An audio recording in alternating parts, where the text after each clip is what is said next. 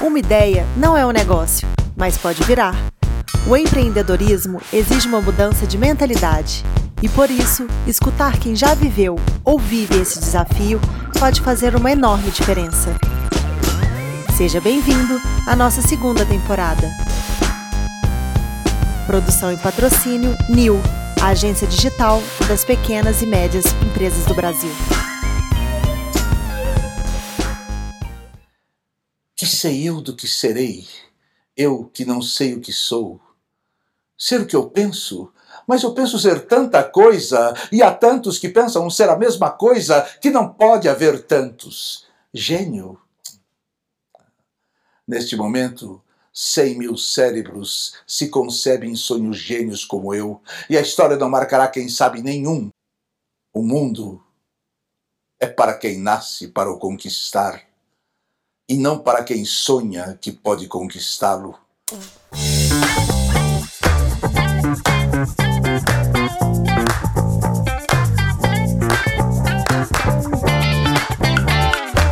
E está começando agora o episódio de número 9 da segunda temporada do Faça Parte do Futuro. E hoje a gente está estreando um modelo diferente. Para quem não está acostumado, hoje tem três pessoas fazendo podcast. Eu estou aqui, a Carla está aqui comigo me ajudando a fazer o podcast. A partir de hoje, a Carla entra nessa sintonia dos podcasts para ajudar aqui na condução dessa, dessa iniciativa. Carla, oi, tudo bem? Olá, tudo bom? Imenso prazer fazer parte. A gente se uniu aí, unindo forças para conseguir trazer mais conteúdo de qualidade e fazer essa interação de um bate-papo bem agradável e somando cada vez mais. Muito bom. E para estrear esse modelo novo, a gente tem uma convidada especial. Fala, Aida, tudo bem? Oi, boa tarde, Vinícius, Carla. Muito obrigada pela participação e pelo convite de estar com vocês e poder contar um pouco da nossa trajetória aqui. Uai, o prazer é nosso, um orgulho danado de ter aqui. A gente estava falando aqui que é, é, muito representativo falar com você aqui, né? Essa estreia da Carla junto aqui, que a gente levanta tanta bandeira do empreendedorismo feminino aqui e a gente tem dois, dois belos exemplos aqui para compartilhar no podcast. A Aida tem uma história incrível. Ela é física, uma cientista no nosso, no nosso podcast. Sensacional!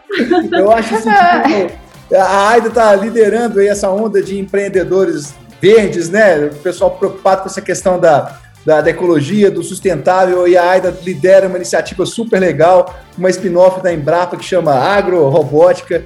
Ela vai contar para a gente aqui um pouquinho mais sobre isso. Ela já tem um negócio legal, até pus uma camisa em homenagem à AIDA da SpaceX. Aliás, estamos combinando, é. eu tô de preto, não tem nada escrito, mas a gente sempre tá combinando nas folhas, é né? Sempre, mas eu tô sempre de preto, não é muita novidade, mas eu já tô com a camisa da SpaceX, porque essa moça aí, a dona AIDA, usa uma, usa uma tecnologia que está lá em Marte, né? Aida, quer se é apresentar aí? Isso mesmo, Vinícius. Bom, é, como o Vinícius falou, eu sou física de formação, me formei aqui no Instituto de Física de São Carlos, aqui da USP. E desde a minha graduação eu trabalho com ótica, né? Ótica aplicada a, a, a estudos né, de, de, espectroscopia atômica, molecular, sempre usando a interação da radiação, estudos, conceitos de interação radiação com matéria. Comecei a minha trajetória dentro do laboratório do relógio atômico, né? Dentro do, dentro do laboratório que construiu o primeiro relógio atômico brasileiro. E eu fiz parte da equipe que fez o primeiro chafariz atômico, né? Então, a minha tese de doutorado compôs um primeiro sinal, relógio, né? Que foi conseguido medir num relógio atômico tipo chafariz do hemisfério sul. Né? Então a gente sempre trabalhei muito nessa área de ponta com instrumentação envolvendo conceitos de espectroscopia eh, atômica e molecular. E ao longo da, da minha pós, é, do meu pós-doutorado, eu fui para a Embrapa Instrumentação, eu procurei a doutora Débora Milori, que é a, a que é uma das pesquisadoras né, do laboratório de ótica de lá, e ela trabalha com desenvolvimento de instrumentação ótica, mas aplicado para materiais que são interesses do agronegócio. Então a gente usa essas tecnologias, como essa tecnologia que foi embarcada nos rovers Curiosity e Perseverance, para fazer é, análise mais elementar, analítica, é, tirar informação de, de, de, de molécula, de estrutura molecular dessas amostras, pode ser folhas, solos, fertilizantes, né? E para poder auxiliar o setor produtivo. Então, por exemplo, você consegue aplicar essa técnica, fazer diagnóstico precoce de doenças. Então, antes mesmo da doença se manifestar e se alastrar, você consegue fazer essa, é, esse diagnóstico, você consegue analisar a composição de macro e micronutrientes em solos. E foi ao longo dessa trajetória, após esse pós-doutorado, que aí surgiu essa oportunidade de, de, de, de montar agrorobótica, né? Então, para conceituar a técnica que é o carro-chefe, chama-se LIBS, que é o Laser Induced Breakdown Spectroscopy. Ela é uma técnica espectroanalítica, ela utiliza um laser de alta energia que incide sobre a amostra. Como essa energia é muito alta, ela, ela gera um plasma esse plasma está a uma temperatura em torno de 10 mil kelvins, que é quase é a temperatura da superfície do Sol. Esse é um processo é, é um processo muito rápido, é, é um processo bem controlado, mas como essa, essa, essa, essa interação é pontual, esse plasma ele perde essa energia, né? E a forma que os analitos perdem energia é na forma de luz. Aí eu vou lá e capturo essa luz né? E aí essa luz eu conduzo para um espectrômetro que me diz assim, olha, o sódio, que é muito comum que a gente vê, por exemplo, nessas lâmpadas, que antigamente que a gente via nessas lâmpadas que iluminavam a nossa rua, eram lâmpadas de sódio, elas tinham uma emissão mais amarelada, o potássio tem uma emissão mais para o infravermelho né? Aí você pega outros elementos cálcio, você tem emissões no azul, você tem emissão no, na região mais vermelha. Então você faz essa análise crítica dessas emissões e você consegue associar a intensidade dessa luz emitida com a concentração desses elementos na amostra. E aí você faz essa leitura, você é, caracteriza a amostra, você constrói mapas e aí você consegue ver qual que é essa variabilidade espacial, né, dos nutrientes, por exemplo, de uma, do mapeamento que você fez numa fazenda. Aí, né, com essa técnica, palhão. você consegue entender a maior, maior saúde, a maior sustentabilidade do solo, né? Maior, isso que a gente fala, a gente constrói, a gente consegue certificar a, a, a fertilidade e a nutrição de plantas desse, de, de, dessas amostras, dessas fazendas, e a gente certifica o carbono. Porque uma das linhas de emissão que eu vejo é, é característica do carbono, da emissão do carbono. Então, nessa questão mais sustentável de mitigação de mudanças climáticas, em que o agricultor e o solo têm um papel muito importante na questão de mitigar CO2 da atmosfera, ele faz isso tirando o CO2 da atmosfera e incorporando esse carbono é, no solo na forma de, de, de, carbono orgânico, você consegue mensurar essa quantidade. E aí você consegue certificar esse carbono. Uma vez que esse carbono é certificado e é, pode ser auditado, e ele pode ser convertido em crédito de carbono que pode ser negociado no mercado, que agora está que legal. voga, que agora está em o Elon Musk está falando disso demais, né? Essa questão tá. da... Isso, isso mesmo. Inclusive, ele lançou um desafio, né?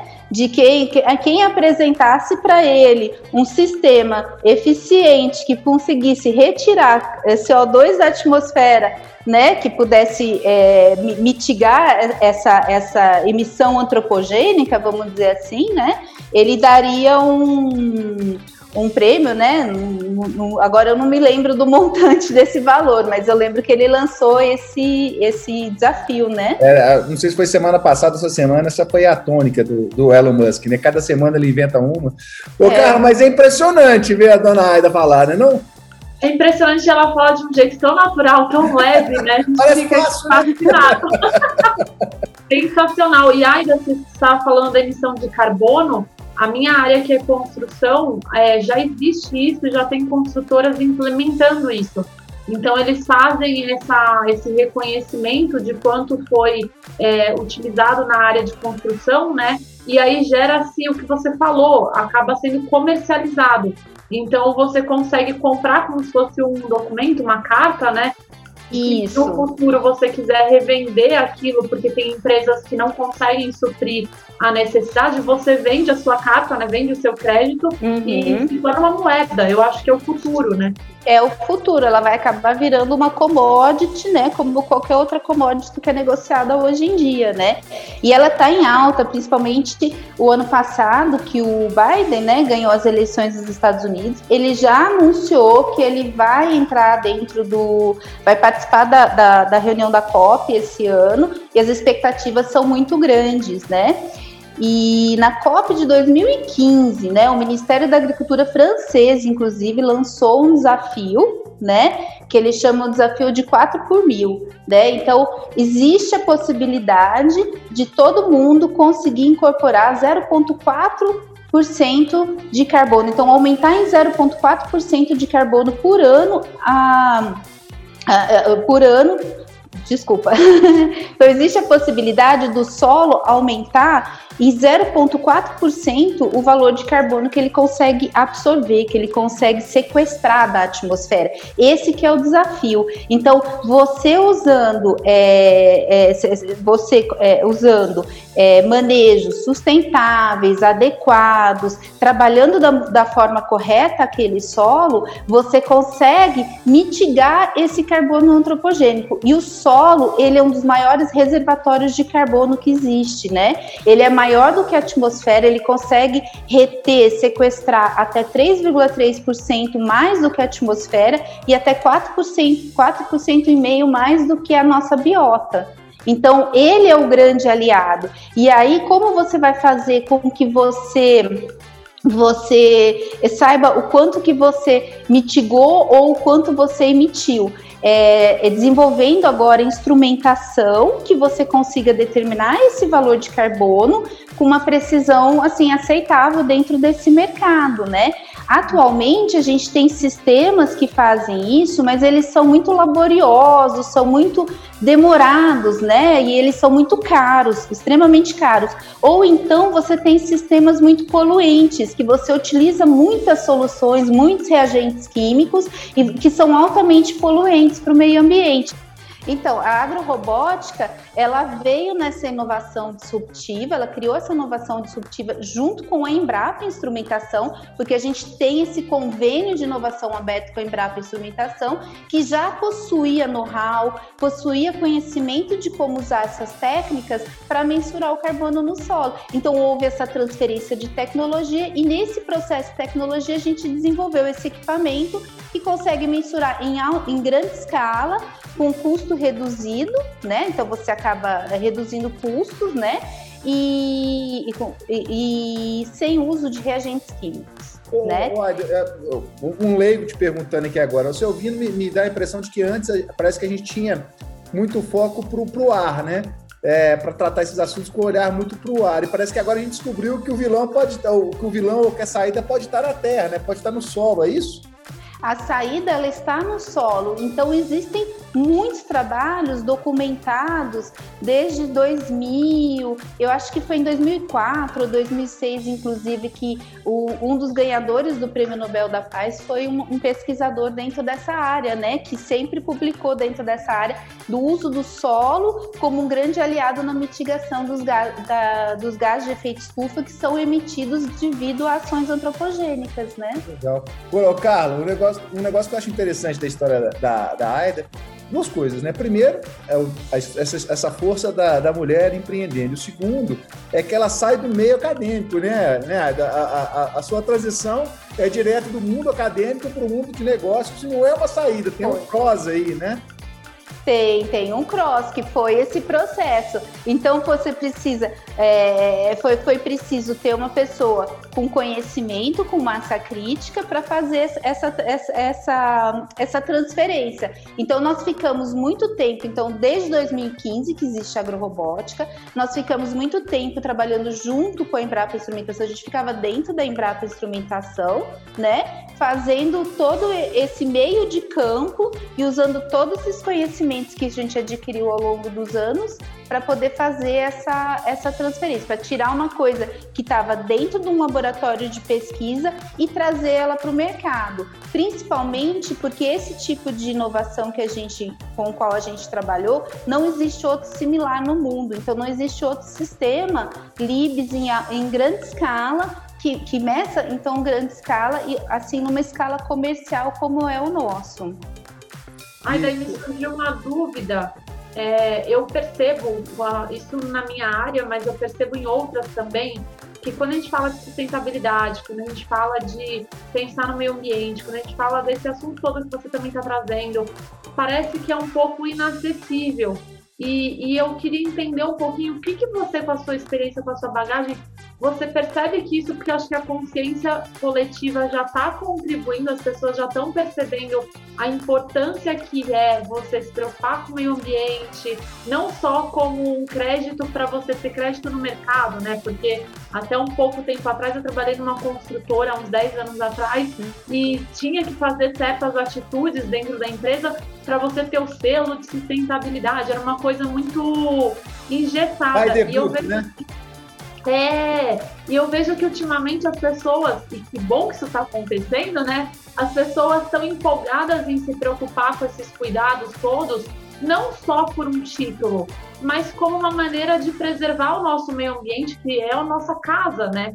Então, queria escutar um pouco de você, fiquei curiosa. É, é acessível? Isso ainda está engatinhando? Como que funciona? Eu acredito que, assim, eu acho que os, os primeiros passos já foram dados. Então, acho que desde 2015, 2018 já vem vindo essa onda, pelo menos na área de agricultura. Então você já vê uma preocupação dos agricultores com o meio ambiente em mudar, inclusive, os tipos de manejo. Então o Brasil já é referência em plantio direto, então não tem mais revolvimento de solos. É, hoje a gente já tem uma preocupação em criar uma carne que é carbono zero, em criar uma soja que é carbono zero, que não de, de, denigre o meio ambiente. Então a ideia é vamos aumentar a nossa produtividade, mas consolidar áreas que já estão é, que já estão é, enraizadas, né? Vamos dizer assim, que já são trabalhadas dentro da agricultura, que já são trabalhadas dentro da, pecu da pecuária. Vamos preservar o meio ambiente, não vamos mais mexer nas florestas.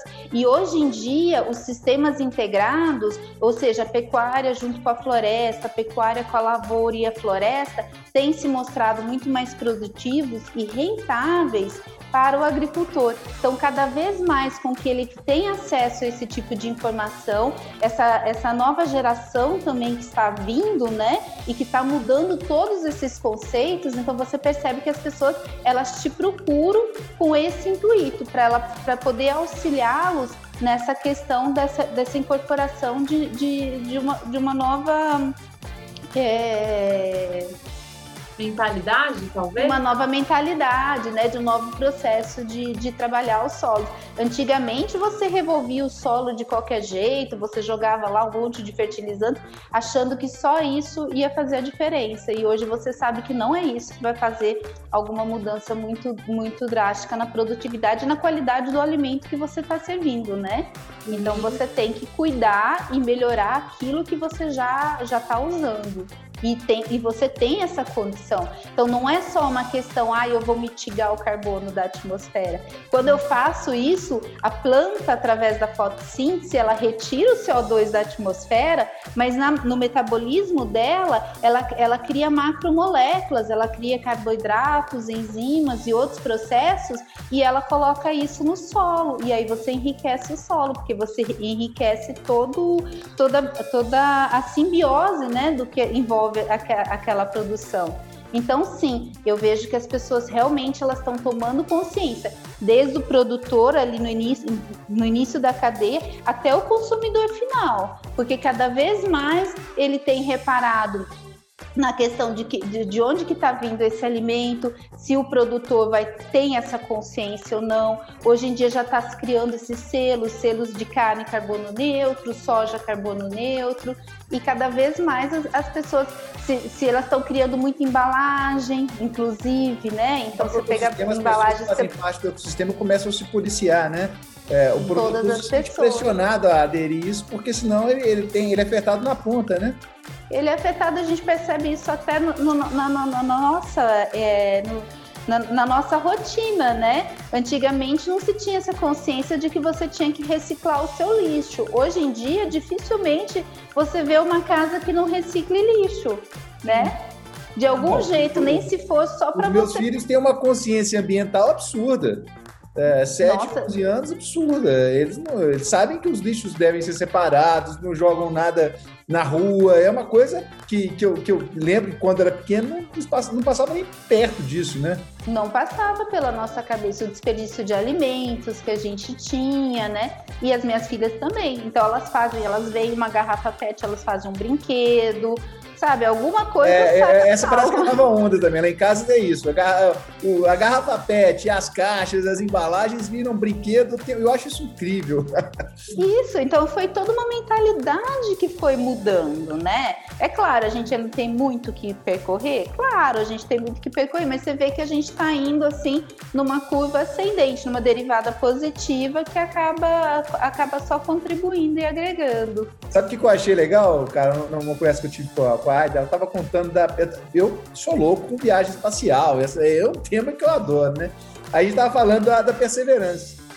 E a perseverança, eu não sei se o cabeça, mas um dos cabeças é brasileiro, né? A gente estava falando é isso disso, né? mesmo. Né? Ele é brasileiro. E ele já veio, inclusive, ele veio aqui no Brasil, né? Ele veio dar uma, uma palestra aqui no Brasil, onde a gente comparou, né, os sistemas da, que foi embarcado no, no, no Perseverance, no Curiosity, o Libis, com o sistema Libis, que é o nosso foi, sistema. Foi coincidência gente... ou foi uma coisa orquestrada, enfim? Essa, essa é, são, é o mesmo sistema mesmo? Olha, a técnica em si é, é a mesma, né? A gente usa um laser de alta energia para criar esse plasma direto na amostra e usa espectrômetros para fazer essa leitura espectral, né? Aí a análise de dados, claro, é diferenciada, claro. o sistema equipamento é diferenciado, a montagem experimental, né? Mas o conceito Por básico lá, da eles técnica... Eles estão analisando as rochas de, de Marte, não é isso? Eles uh, analisam as rochas, eu acredito que o sistema deles chegou, inclusive, a detectar é, resquícios de água no, ah, é? no planeta Marte é, chegaram a detectar algum tipo de vida lá, mas como houve mais. Será que é pra lá assim que a gente vai? Será, Carla? Ai, quem sabe, né? No entanto, assim, essas são as vantagens, né, desse tipo de técnica, porque como a análise é direta na amostra, você não você pode assim, mandar ele. A mecânica é diferente, mas do ponto de vista conceitual, o modelo. Conceitual é o mesmo. Então, por exemplo, assim, geralmente esses espectrômetros eles vêm com um intervalo espectral bem amplo, né? Então você seleciona as informações que você quer. Cada amostra, cada componente, por exemplo, uma folha tem uma informação que é diferenciada do solo, solos com diferentes estruturas, tem informações diferenciadas, então tudo isso tem que ser estudado, tem que ser analisado, por isso que a gente fala muito em Big Data, Data Science, porque tudo isso tem que ser digerido ali, né? Tem que ser minerado e a informação correta tem que ser extraída. Como é que é a vida de uma cientista empreendedora? É difícil? Ai, mãe, ai, você é mãe também, né? Tava doida para fazer essa pergunta. É, desculpa, eu acho que... cara, eu, não, não, eu tô curioso. Nossa, é, é, é corrido, viu? É cientista, empreendedora e mãe, né? Esposa. Então a gente tem que tentar conciliar tudo isso. Então a gente tem que manter o foco, tem que. E é um passo de cada vez. É o que eu falo aqui. A gente tem que dar o primeiro passo, a gente tem que fazer os primeiros testes. Se a gente não der o primeiro passo, a gente não sabe para onde vai dar o segundo, né? A gente Sim. não sai do lugar. É muita resiliência, muita calma, é buscar é, todo o conhecimento que você tem e avançar tem uma equipe muito boa, graças a Deus, é uma equipe multidisciplinar. Então, a gente tem aqui tem biólogos, engenheiros, data science, a gente tem físicos, a gente tem é, pessoal da analistas ambientais, da área ambiental. Então é todo um, um, químicos, né? Então é todo um corpo, né, de massa crítica que a gente conseguiu organizar e conseguiu reunir para que a gente pudesse é, oferecer, ofertar esse tipo de desenvolvimento, essa inovação tão disruptiva que é para o mercado do, de agricultura, que é para o setor produtivo mesmo. Que demais, hein, cara? incrível. Eu queria entender um pouquinho como é que você tem sendo mulher cientista, porque há muito pouco tempo atrás, é... ah, vamos falar em todas as áreas, né? As mulheres estão se entrando e crescendo cada vez mais no mercado de trabalho. E tem algumas áreas em específico que, assim como a construção, né, mas a parte de ciências também é muito é, composta por homens. E aí a gente vê uma mulher trazendo tanto conteúdo, tanta visão de consciência, de consciência ambiental. Isso é tão legal, eu queria escutar um pouquinho disso. Como é que foi esse seu desafio ou não sentiu o desafio? O que, que você aprendeu? Porque, querendo ou não, homens e mulheres têm consciências diferentes e a gente acaba tendo uma visão do todo de uma e até forma acessos, diferente. né, cara? E até acessos diferentes, né? Sim. É, com certeza. Não, não, vejam só, assim, não vou dizer que é fácil. Eu nunca, nunca me senti assim. É, um, um eu nunca, nunca tive problemas diretos, enfrentamentos diretos pelo fato de ser mulher, mas assim, eu sempre fui a minoria dentro dos, do, do- da sala de aula, dentro dos ambientes que eu frequentei dentro da universidade.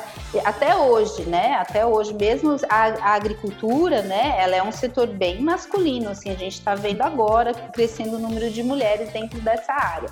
É, mas assim, eu sempre me senti muito desafiada. Eu costumo dizer aqui dentro que eu não sou aquela pessoa que vai no embate direto, mas quando alguém me, me contradiz, eu sei que eu tô certa, eu vou naquele trabalho de formiguinha e eu acho que a mulher tem muito disso, sabe? Ela sabe argumentar, ela sabe, ela, ela sabe tecer, né? De forma certa a se impor e a se posicionar e a se colocar. Então, assim, a gente sempre entra, né, de cabeça erguida nos lugares, sempre pontua da maneira certa, sempre respira fundo, né?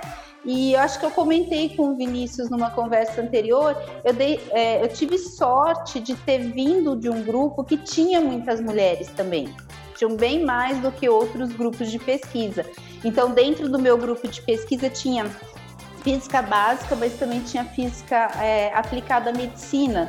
Então a gente também tinha muitas biomédicas, tinha muitas biólogas. Então era um grupo onde o, o- o pesquisador principal, o coordenador daquele grupo, é, ele já tinha essa essa essa essa é, essa consciência, ele, ele, ele cuidava, ele cuidava e ele, é, e ele valorizava o trabalho das mulheres, né? Que é um trabalho muito diferente, né? É um, é um trabalho mais minucioso, um trabalho mais detalhista, diferente.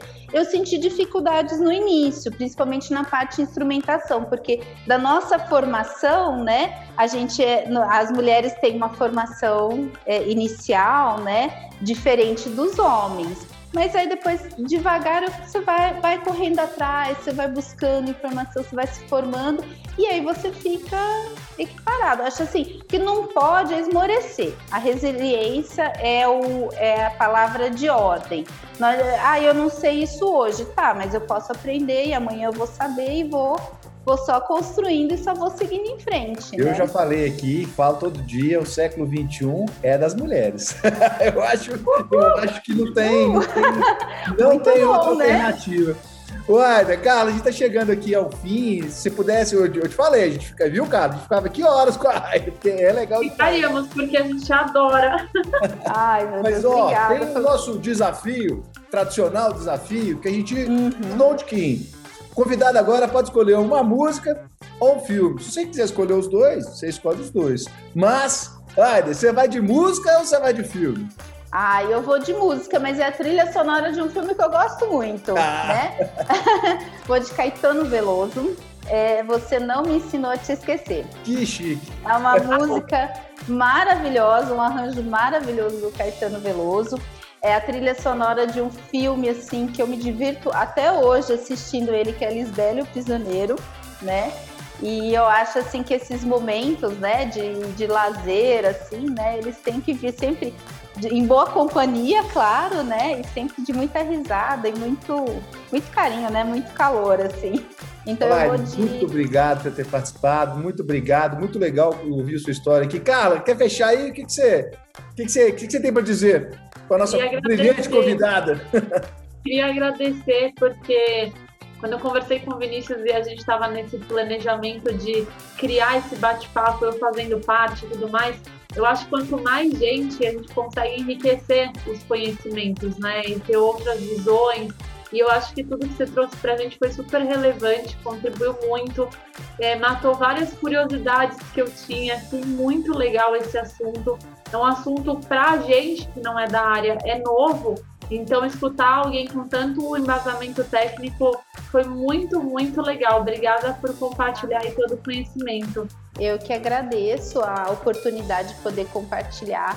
Eu falo que eu sou produto né, da universidade pública, da pesquisa, da, da, da ciência, da tecnologia brasileira. Eu sempre fui bolsista, sempre estudei em universidade pública, fiz toda a minha pós-graduação. Da ciência, também. né, Aida? Da ciência. A ciência faz todo o diferencial, é. porque é o que dá o incremento, né?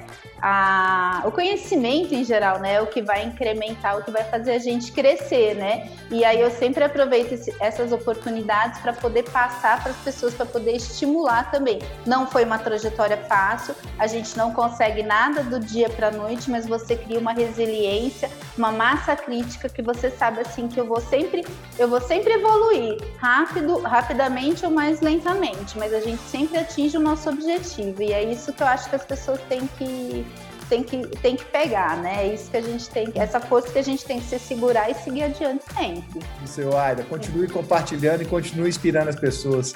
Gente, obrigado, obrigado pela participação, obrigado pelo eu podcast. Aida, você volta depois. Nós vamos dar um jeito aqui de gravar outro podcast com você depois, hein? Ah, muito obrigada. muito obrigada pela participação e oportunidade. Gente, Nada. tchau, beijo pra vocês. Tchau. Tchau.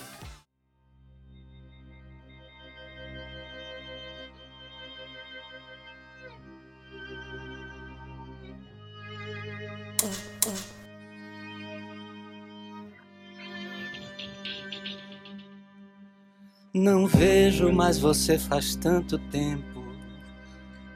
Que vontade que eu sinto de olhar em seus olhos, ganhar seus abraços. É verdade, eu não minto. E nesse desespero em que me vejo, já cheguei a tal ponto de me trocar diversas vezes por você, só pra ver se te encontro. Você bem que podia perdoar e só mais uma vez me aceita.